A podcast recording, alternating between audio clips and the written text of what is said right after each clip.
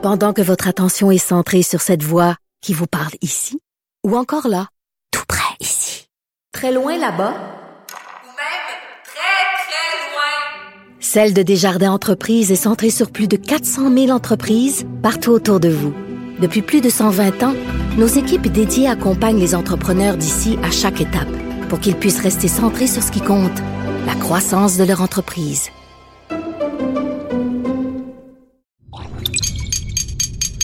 Cube Radio. Il connaît tous les dessous de la politique. Chef du bureau d'enquête de l'Assemblée nationale. Antoine Robitaille. Là-haut sur la colline. Là-haut sur la colline. Cube Radio.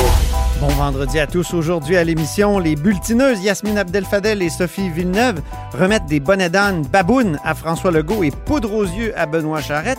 Un méritas étude de crédit à Québec solidaire, Manon Massé et Gabriel Nadeau-Dubois. Et enfin, un méritas question champ gauche à Sylvain Roy. Mais d'abord, mais d'abord, c'est vendredi, jour du dialogue des barbus. C'est pas moi qui dis ça, c'est mon tonton Thomas. C'est pas moi qui dis ça, c'est mon tonton Thomas. Y a sa barbe qui pique un peu, y a des grosses taches sur son bleu. Mais tonton, l'air de rien, a de l'or dans les mains. Mais tonton, l'air de rien, a de l'or dans Il est dans son studio Suzuki à quelque part à Montréal. C'est Thomas Mulcair. Bonjour. Salut Antoine. Notre barbu, notre tonton Thomas, accessoirement collaborateur à la Joute et chroniqueur au journal. Et ce matin, tu prends fait et cause pour les travailleurs qui, selon toi, sont encore bafoués. Les- évidemment, on pense aux débardeurs du port de Montréal qui viennent de recevoir une loi spéciale Ben dans oui. le front. Oui, je vais t'avouer, l'autre barbu, que ça, ça m'a pas surpris, mais c'était tellement peu subtil, les forces qui se sont alignées contre ces travailleurs-là cette semaine. Ouais. Alors, ça a commencé avec, ben, ça gagne bien cher déjà, ce monde-là. Ben non, mais ils doivent être en stand-by, ils doivent être de service 19 jours sur 21. Ils voulaient des conditions de travail pour mieux concilier justement travail-famille. Mais tout ça, c'était perdu parce que, contrairement à- à- au discours prédominant dans les libéraux à Ottawa en faveur de la Charte des droits, eh bien voilà un autre droit prévu, Ah ah. pourtant au terme de la même charte, c'est la liberté d'association. Ça fait plus de cinq ans que dans une série de causes, dont les deux principales sont une cause concernant le gouvernement de Saskatchewan, Mhm. qui a essayé d'interdire le droit de grève pour l'ensemble de ses travailleurs, et la GRC, d'une manière intéressante. J'étais impliqué dans le tout début de cette cause-là. C'est un Québécois, membre de la GRC, Gaétan Deleuve, qui a poussé pendant des années, puis ça a pris 30 ans pour que la GRC cesse le seul corps de police au Canada qui n'a pas le droit de se syndiquer. On disait que c'était paramilitaire, n'importe quoi. La Cour suprême a dit non, non, ils ont le même droit au terme de la charte. Liberté d'association veut dire liberté de former un syndicat, liberté de négocier collectivement et sauf pour la police et les pompiers, puis des choses réellement urgentes, le droit de retirer ses services. Et c'est ça la différence ici. Moi, quand j'ai entendu l'incroyablement inconnu ministre du Travail à Ottawa commencer à raconter que, après tout, ces conteneurs-là, ben, ça doit contenir des choses, ben, pour combattre la pandémie, peut-être des médicaments. Allô? Avez-vous déjà vu les avions en train d'a- d'arriver? Euh, non, on met pas des choses dans un bateau pour aller sur l'océan pendant des mois et des mois. Non, on les met dans des avions de nos jours quand c'est vraiment urgent. Mhm. Qu'on arrête avec ça. Et c'était une chanson bien orchestrée. Chambre de commerce. Oh là là. Immédiatement devant les gars. Ah, c'est bien épouvantable. C'est pour l'économie. Un, un instant. L'économie n'est pas une raison pour contourner la charte et le droit de, de retirer Mais, encore là, encore là, les, libéraux vont te dire, Thomas, que pour eux, euh, c'est pas une violation du droit. Euh, ah, donc, Ben d'où mon eux point de la semaine passée, que, sur lequel je reviens, c'est-à-dire qu'il y a plusieurs interprétations du droit. Un droit, ça n'existe pas dans l'absolu. Ça prend une mais- interprétation. Les libéraux vont dire qu'ils défendent les droits aussi. Oui, mais euh, si, on, si on lit bien les décisions de la Cour suprême, et ce truc-là va être combattu en cours, ça va prendre longtemps. Puis les débardeurs, ils vont avoir gain de cause, ça c'est évident. Ouais. Mais quand même, ça devient un jeu, là. Quand Pablo Rodriguez a le culot d'aller devant les microphones et de dire Ah, le Bloc québécois puis le NPD, c'est bien épouvantable. Ils sont contre le consensus québécois. Allô, le consensus québécois dans la bouche de Pablo Rodriguez et d'un et de deux. Depuis quand ça fait consensus au Québec de retirer les droits aux travailleurs, d'utiliser une loi matraque, de bafouer les droits des parlementaires en imposant un baillon, une sorte de guillotine de procédure à la Chambre des communes qu'ils ont imposé avant-hier soir? Non, non, hey, pour, pour les pour le consensus québécois dans la bouche de Pablo Rodriguez, on, on, on va s'armer de patience. C'est un bel exemple, un autre exemple où les libéraux fédéraux qui clignotent toujours à gauche euh, tournent à droite à au premier, au premier coin de rue. Tout à fait. Puis il y a une chose, par contre, sur laquelle libéraux et conservateurs sont d'accord, parce que ce sont eux qui partagent le pouvoir à Ottawa depuis plus de 150 ans, c'est qu'ils sont toujours là pour les ri- riches, les bien connectés, les puissants, et ils sont toujours systématiquement contre les droits des travailleurs. As-tu un autre exemple? Et ben, à chaque fois, c'est la même chose, peu importe le, le nombre de, de lois de retour au travail pour des chemins de fer au cours des années, c'est toujours la même ch- chanson. Mhm. Ils, ils mettent aucune pression. Ça enlève tout incitatif à l'employeur de s'asseoir intelligemment et de bonne foi à la table de négociation, que ce soit les aéroports, les lignes aériennes, les chemins de fer, les débardeurs, tous. Ben, on a fait la nomenclature au cours des derniers mois de tous les emplois qui relèvent du fédéral en raison de la, la charte de la langue française, parce qu'on voulait étendre les garanties de la, de la loi 101 pour Mhm. des gens qui travaillaient pour des compagnies qui relevaient du fédéral. Donc, je viens de nommer quelques exemples. Ouais. Puis il y a quand même des centaines de milliers de travail- travailleurs juste au Québec qui relèvent du fédéral. Donc, ils sont gouvernés par le Code canadien du travail et pas par le Code du travail du Québec.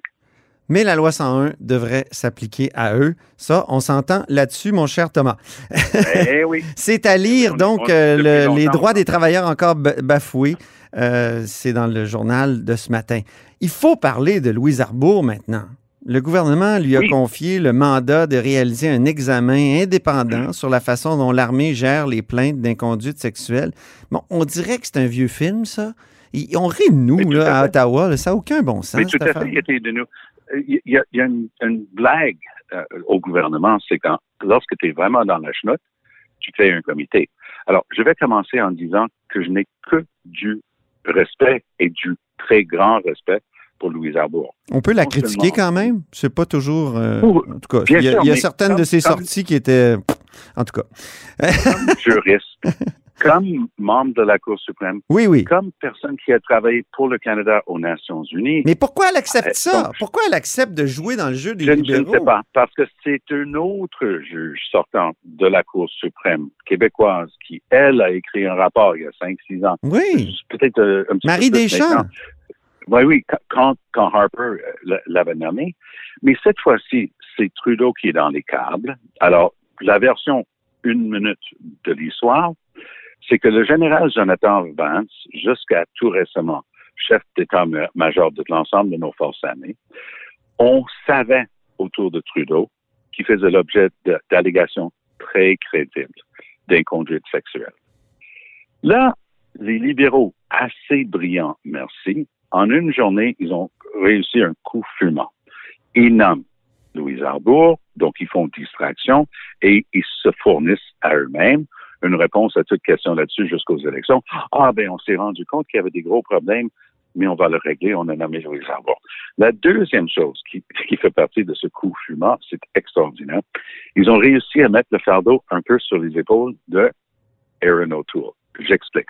Comment? Lorsque O'Toole, Ah, oui. O'Toole était le ministre des Affaires euh, des anciens combattants, il aurait su, puis j'ai pu le, le vérifier, je connais la personne qui lui a dit il y a un problème d'inconduite sexuelle avec le gars qu'on s'apprête à nommer chef d'état-major. Oh. Donc, hier, en conférence de presse, hier matin, 9 heures tapant, parce que je le couvrais pour euh, la télévision euh, anglophone, Ouais.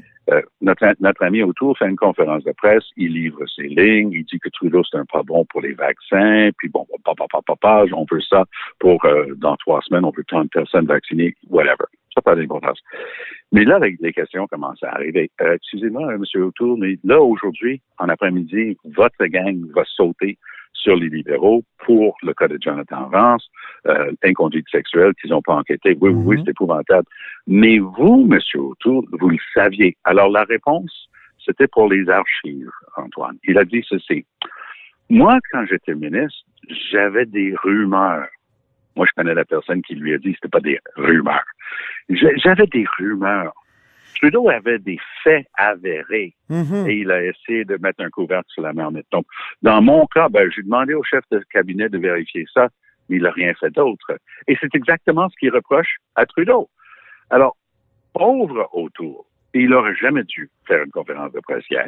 S'il fallait absolument qu'il parle avec les médias des vaccins, il aurait pu le faire aujourd'hui parce que hier après-midi, il a complètement sabordé sa propre gang qui avait des munitions sincèrement bonnes contre les libéraux, mais il a scrappé l'affaire lui-même. C'est extraordinaire de voir euh, l'automutilation à laquelle euh, les conservateurs semblent euh, Oui, avoir l'intention de se On livrer. commence à éprouver presque de la pitié pour eux. Oui, oui. Mais, mais tout le monde, on dit toujours la même affaire. Euh, une semaine est, est une Ouais. éternité en politique. Puis on ne sait pas. Le commissaire à l'éthique s'apprête à rendre prochainement, selon mes calculs, prochainement une décision sur M. Trudeau et la fameuse affaire We Charity, qui a été tellement médiatisée au Canada Ouais. anglais, euh, pas mal moins au Québec parce que c'est une affaire de. Ouais, mais de- de Tom, dans la balance, là, dans la balance, tu vas avoir dans l'autre plateau la PCU. Ben oui. Moi, je pense que ça va peser plus lourd que euh, une décision du commissaire à l'éthique. Donc, il va encore Ben, euh, s'en sortir. Et, et quand on a regardé le budget auquel on a eu droit il y a une couple de semaines, Et- qu'est-ce qu'il a fait avec le PCU? Il a juste réussi à l'extensionner jusqu'au 23 septembre par pur Ouais. hasard. Ouais, Et donc, euh, beaucoup de gens très reconnaissants et très remerciants voilà. pour ce beau chèque qui va continuer d'arriver. Bon, en tout cas, moi, j'ai beaucoup de gratitude pour toi. Merci beaucoup. Merci beaucoup pour cette chronique, mon cher Thomas Mulcair. À très bientôt, l'autre barbu. Ben oui, on s'est bien entendu cette semaine. Ça a bien été. Salut. À bientôt.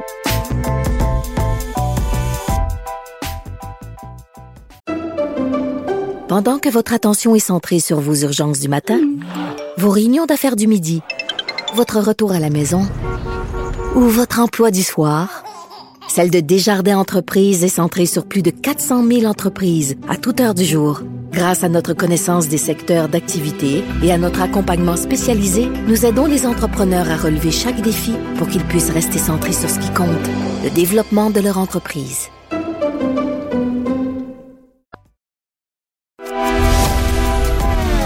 Grand philosophe, poète dans l'âme, la politique pour lui est comme un grand roman d'amour. Vous écoutez Antoine Robitaille, là-haut sur la colline. Qui c'est qui est très gentil? Qui c'est qui est très méchant? Qui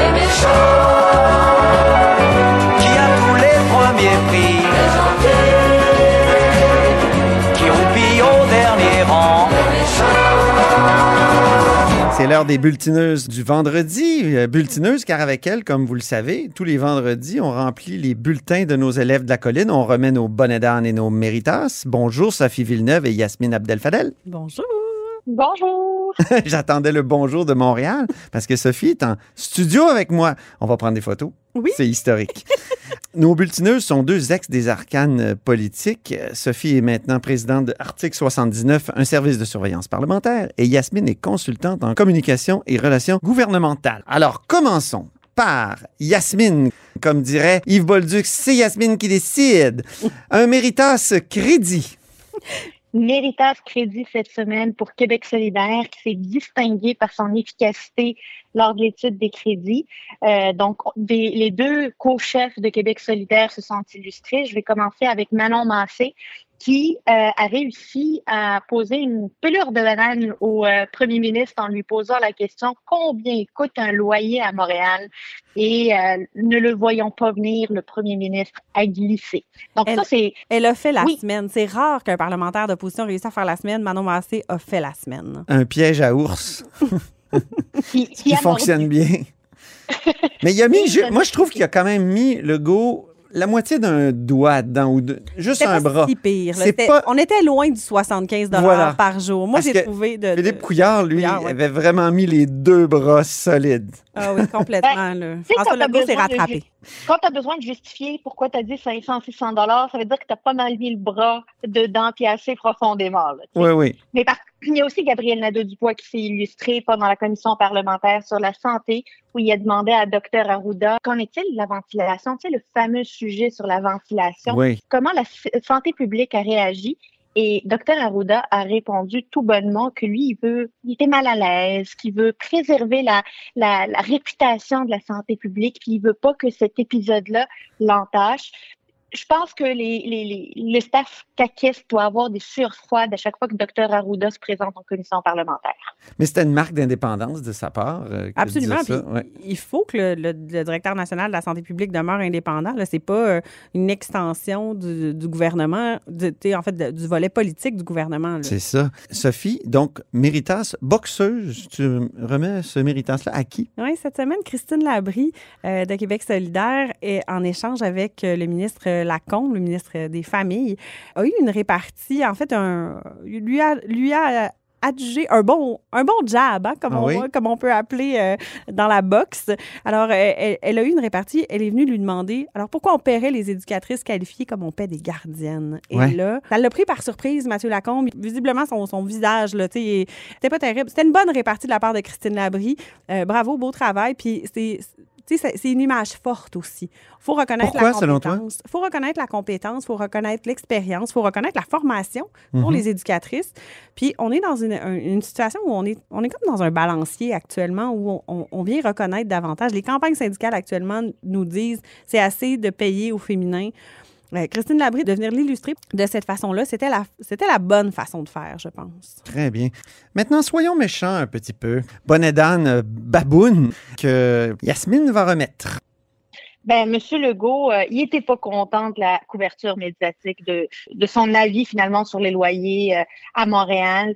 Il a fait la baboune le lendemain. Il a reproché aux médias de l'avoir mal couvert. Il a reproché aux oppositions d'avoir été de mauvaise foi. Il fait partie du club des mal cités, d'après lui, malheureusement. Puis euh, il nous a lu le verbatim de la commission parlementaire pour essayer de nous convaincre que c'était pas ça qu'il voulait dire, puis qu'il savait que ça coûtait cher à Montréal. Mais il a fait la baboune. Il a fait la baboune en période de questions. Il a fait la baboune en point de presse euh, précédant la période de questions. Il était pas heureux, Monsieur Legault. Puis euh, Pascal Bérubé lui a dit qu'il avait pas l'air très heureux, puis pas très de bonne humeur. En même Il n'était pas clair son message, je trouve, parce que le matin, il, a vraiment, il s'est vraiment excusé en disant peut-être Oui. que j'ai pas été clair. Alors, Oui, s'il n'a pas été clair, c'est pour ça qu'il a été mal cité ou il. ça a pu l'irriter, là. Ça, ça, ça a pu l'irriter de- de- de- d'avoir de- une mauvaise presse comme ça. Euh, après, tu sais, il a quand même reconnu, c'est ça, le matin, il a ouvert sa journée un peu bon joueur en disant, bon, peut-être que j'ai mal exprimé ce que je voulais dire, puis j'ai fait une erreur, tout ça. Mais effectivement, la baboune, par la suite, bon, ça, ça peut laisser place à, bon, c'était irritant. Mais ça, on, on le voit souvent. On le voit souvent quand euh, tu sais, les équipes de communication disent aux différents politiciens c'est le temps de faire un acte de contrition puis de remettre la pâte à dents dans le tube. Hmm? Ben, il y a- le naturel revient souvent euh, rapidement au galop, puis il y a la défensive qui fait. C'est ce qu'on a vu avec M. Legault. Il s'est présenté, il a fait un acte de contrition, je vais éclaircir mes propos. Puis tout d'un coup, pas longtemps après, il est parti sur euh, vous m'avez mal couvert, vous m'avez mal cité, vous avez pas été correct. C'était euh, une, là, tu le dis, oui.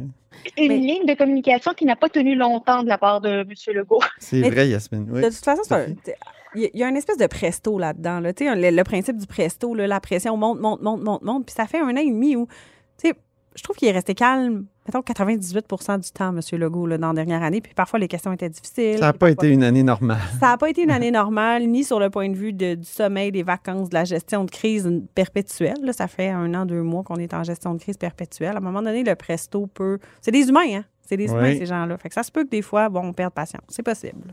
Il aurait pu être euh, triomphant cette semaine parce qu'après tout, euh, on n'est plus du tout dans le Québec de la première vague, qui est le dernier de classe au Canada, qui est le pire endroit, au contraire. C'est l'inverse. Euh, la vaccination va bien. Il y avait des bonnes annonces hier. Il, il me Ah. semble qu'il aurait pu profiter de ça ou se concentrer là-dessus pour se calmer. Tu sais. Oui, mais les crédits parlementaires, c'est ça. Hein? Tu as parlé d'un piège à ours tantôt. Ouais. La semaine des crédits en même temps que la semaine des bonnes nouvelles. C'est un risque. C'était un risque d'avoir ses propres crédits la même semaine. Puis dans cet horaire-là, oups, tu sais, est-ce qu'on était réellement préparé à répondre à ce type de questions-là? Est-ce que le travail de préparation a été surtout concentré justement sur la campagne de vaccination puis ces dossiers-là? Puis, oups, les crédits du conseil exécutif, parce que faut l'expliquer, l'étude des crédits, ça suit le budget. Oui. Et là, on, on s'installe en commission parlementaire et ministère par ministère, on vient étudier les dépenses de l'année passée. On appelle ça des crédits, mais dans le fond, c'est les dépenses des ministères. C'est ça. Donc, comment on a dépensé l'argent du gouvernement? Puis c'est vraiment le terrain de jeu des oppositions ces semaines-là de crédit. Oui. C'est beaucoup de préparation pour les, le- les cabinets ministériels. Surtout que maintenant, les députés des banquettes gouvernementales ne posent plus de questions. Puis ça, on le doit à la CAQ. Là. Exact. Parce qu'avant, il y avait euh, des, des questions qui venaient Des balles par en dessous. Des balles. euh, questions plantées. des- des- oui, des questions plantées. C'était le festival des questions plantées. Oui, mais c'est parce qu'il faut dire que les questions triste. plantées, c'était l'opportunité des questions plantées, c'était aussi de reposer euh, le, le ministre qui est, euh, qui est sur le, la, la- Le grill. l'anglicisme, sur le, le grill, le hot seat. Euh, c'est on, on préparait les questions plantées qu'on donnait aux, aux députés de, la partie gouvernementale. Le ministre savait déjà que cette question-là allait être posée. Les réponses étaient déjà écrites, puis il n'avait qu'à qu'à lire la réponse que son attaché politique lui a préparée, puis se reposer pour reprendre finalement le match avec l'opposition. C'est un bien meilleur exercice. Moi, j'ai déjà vu euh, des députés gouvernementaux poser des questions et même se tromper et citer la réponse. Le ministre avait plus rien à dire. Ça, c'est mourant. C'était mourant. Heureusement, ce théâtre-là est fini. Puis je tiens à le dire, on le doit quand même à la coalition Avenir Québec qui a tellement crié contre ça. Mais on continue d'être méchant. Sophie, euh, tu remets un bonnet d'âne. Autruche à qui? Bien, autruche, euh, d'abord à André Laforêt qui n'a pas voulu reconnaître euh, l'existence de la crise du logement, mais autruche, et on, on est sur un terrain glissant là, actuellement au gouvernement. On refuse de vouloir mettre des mots sur des choses. On refuse d'admettre, puis je pense que ça fait pire. Tu sais, je pense qu'une fois qu'on appelle un chat un chat, une fois qu'on dit effectivement il existe une situation, après, il me semble que ça fait baisser la pression de, la- de part et d'autre. Je sais pas. Ben, C'est aller sur le terrain des oppositions aussi. Puis, en plus, Ben, il, faut la faire, il faut crise. faire comme Justin, Tru- il faut faire comme Justin Trudeau. Justin Trudeau commence toujours ses phrases par on reconnaît que, on reconnaît Ouais. que. Il faudrait que François Legault s'inspire de ça parce que là, on reconnaît pas le racisme systémique, Non. on Ouais. reconnaît pas la pénurie de main-d'œuvre, on reconnaît pas la crise du logement. Ben là, coudonc, qu'est-ce qu'on reconnaît? Là, Mais la au- crise du à- logement, sur, sur la crise du logement, moi, je trouve quand même que les oppositions auraient intérêt à être plus précises. C'est C'est-à-dire, un dossier compliqué. ben, c'est quoi la crise du logement? Quand Ouais. est-ce qu'on peut dire qu'on est en crise du logement? Il y a toujours des problèmes d'habitation. Ben, il y a des Il y en a tout le temps. Il y a des, indicateurs. Il y a les taux d'inoccupation. Voilà. Il y a le prix des logements. Puis Mais pourquoi les oppositions ne partent pas des indicateurs, ne partent pas des données de la C- euh, CHL, ne partent pas. Ils sont là. à- dites qu'il y a une crise du logement comme si c'était une incantation. Ouais, C'est- probablement un- une accumulation. Un défaut. Ben, c'est un défaut rhétorique. Un défaut rhétorique ou une accumulation justement de, de non-reconnaissance, non-reconnaissance du racisme systémique, non-reconnaissance de la crise de la main-d'œuvre, de la pénurie de main-d'œuvre. Mais ça Euh, se discute, le racisme systémique aussi. Ça peut se discuter. On peut ne pas reconnaître ce, ce concept-là très Ben, militant et piégé. à La pénurie de main-d'œuvre peut se discuter aussi par ailleurs parce qu'elle est différente d'une région. à Ben là, il y a peut-être plus de trucs objectifs. C'est comme la récession. Quand Euh, on demande à un gouvernement, on est-tu en récession? On s'en va-tu en récession? Là, c'est clair. Mhm. C'est ça qu'il faudrait, je pense, avec la crise du logement, être plus clair de la part des oppositions. Mieux définir les Oui, indicateurs. Ouais. exactement. Ça serait bon pour le débat public aussi. Ouais, puis ça permettrait d'éviter de jouer à l'autruche. De Voilà. part et d'autre. On boucle la boucle sur ton, sur ton bonnet d'âne. Très bon. On revient au Méritas. Oh, redevenons gentils. Méritas, révélateur, Yasmine. Ben oui, Bonne-Sèvre Déragi, député de Néligan et critique libérale en matière de PME et d'innovation, a sorti une belle perle. Et ça, euh, je vous, euh, je remonte à la dernière période, euh, il y a quelques mois déjà, où Simon Jolin Barrette avait fait une réforme de l'immigration, notamment du programme de l'expérience québécoise, qui Le avait fait PEC. tout un tollé, Le PEC. le fameux PEC. Ouais. Et euh, cette réforme avait, avait évidemment euh, suscité les passions de part et d'autre. Euh, pour finalement, ben, le ministre a reculé, a reculé devant le travail, on va se le dire, très efficace de Monsef Déragi. Monsef Déragi n'est plus aujourd'hui critique en matière d'immigration. Par contre, il est revenu quand même sur le dossier parce que le ministre de l'Économie, M. Pierre Fitzgibbon, aurait dit dans une réunion semi-privé avec euh, des entrepreneurs à Toronto que le gouvernement aurait échappé la balle en matière d'immigration, puis euh, que c'était finalement une erreur, cette réforme-là. Euh, il y a un principe qui s'appelle la solidarité gouvernementale et euh, c'est M. Fitzgibbon s'est désolidarisé, mais en privé. Or, euh, il devrait savoir que quand on est une personnalité politique, rien n'est privé. Bravo. Très bien. Donc, Monsef Déragi, Méritas révélateur. Maintenant, Sophie, t'es gentille aussi, là. Méritas, euh, champ gauche? Oui, Sylvain Roy. Sylvain Roy, porte-parole euh, de- du Parti québécois en matière. Ah, d'agriculture, d'agri- Il y en de a plein d'affaires. oui, Ah oui. Mais là, il se lève et il nous pose une question vraiment. D'enseignement supérieur. Enseignement supérieur, euh, mais au angle région. Et là, il commence, tu sais, il commence en question principale sur les cégeps en région, le financement de ces cégeps-là, le fait qu'il y ait de, moins de places qui sont créées pour des étudiants en région, qu'on fait pas, on n'agit pas pour attirer des étudiants dans les régions comme, comme on, on le devrait. Et là, la ministre Mécan se lève. Visiblement, euh, elle n'a pas trop vu venir cette question-là. Elle était un peu, euh, un peu assommée, on aurait dit, euh, déstabilisée par la question. Elle est assommée, je pense, depuis un bon bout de temps. Ouais, Si tu bon. me permets. C'est. euh, oui. Euh, et et en, en complémentaire, Sylvain Roy, qui se relève et qui dit finalement qu'est-ce, on fait rien pour les régions? Puis là, il nous il remet en plein visage le financement du collège Dawson. Ben oui. Et là, oups, le financement des cégeps anglophones prend énormément de place. Les cégeps anglophones accueillent encore plus d'étudiants année sur année. C'est un vrai problème. C'est un réel Ouais, mais- problème. Oh, Rappelons que Sylvain Roy, rappelons que Sylvain Roy, député de Bonaventure, a été le seul du caucus et presque le seul du Parti québécois à dire que la proposition d'étendre la loi 101 dans les cégeps n'était pas une mesure visant à protéger le français et qu'elle n'aura pas d'impact, que finalement c'est de la poudre aux yeux. Euh, donc c'est intéressant de venir sur l'angle du financement, mais il avait quand même eu la présence, euh, le, le courage finalement de défendre son idée euh, alors que tout le monde disait qu'il fallait euh, étendre l'application de la loi 101 sur les cégeps anglophones. Ah, mais c'est un Méritas 101, ça, que tu viens de remettre comme ça euh, par la bande. Très Ben, bien. Tu sais, le régionalisme, se lever pour Oui. défendre les régions, Oui. on- on le voit pas assez souvent. Puis là, ben, l'angle était bon. J'ai trouvé que Sylvain Roy s'était distingué cette semaine. Alors, bravo, félicitations. OK, on redevient méchant, on met nos gros sourcils. Et euh, c'est le Méritas, pardon, au contraire, le bonnet d'âne poudre aux yeux que Yasmine remet. On a eu de la poudre aux yeux pendant la période de questions cette semaine. Ça nous a un peu aveuglés. Et la raison, est, c'est parce que euh, on a appris que pendant l'étude de crédit, il a été révélé que la, la nouvelle responsabilité du ministre Charette, qui est devenu, en plus de ses responsabilités en matière d'environnement, ministre responsable à la lutte au racisme, et finalement, euh, c'est un secrétariat de deux, trois personnes euh, qui n'ont pas d'équipe réellement pour faire ça, puis que les actions en matière de lutte au racisme seront finalement le- sous la responsabilité de chacun des ministres. Euh, fait que finalement, c'est juste un titre qui est relativement vide euh, en matière de lutte au racisme. Même euh, le secrétariat à la, euh, au, au, euh, au Québécois de- d'expression anglaise est plus l'équipe est plus euh, plus grande que ça. Et euh, étant donné que le ministre Charette n'était pas au rendez-vous à la période de questions, ben, c'est la ministre Proux, qui est ministre euh, responsable du tourisme, qui s'est levée pour répondre et dire ben écoutez bien là, c'est en dessous du premier ministre, ça démontre toute l'importance. Je dirais à Mme Proux, euh, tous les ministres sont en dessous du Ouais. premier ministre. Ben, ça relève du premier ministre. Oui, OK. Mais quand Ça même. relève de l'exécutif. Oui, ça relève de l'exécutif. Mhm. C'est pour ça qu'au conseil exécutif, il peut y avoir d'autres personnes qui. Ouais, le secrétariat à la jeunesse, notamment aux affaires autochtones, ça relève tout du, du- du- du secrétariat au, au conseil exécutif. Bonne d'âne quand même, poudre aux yeux.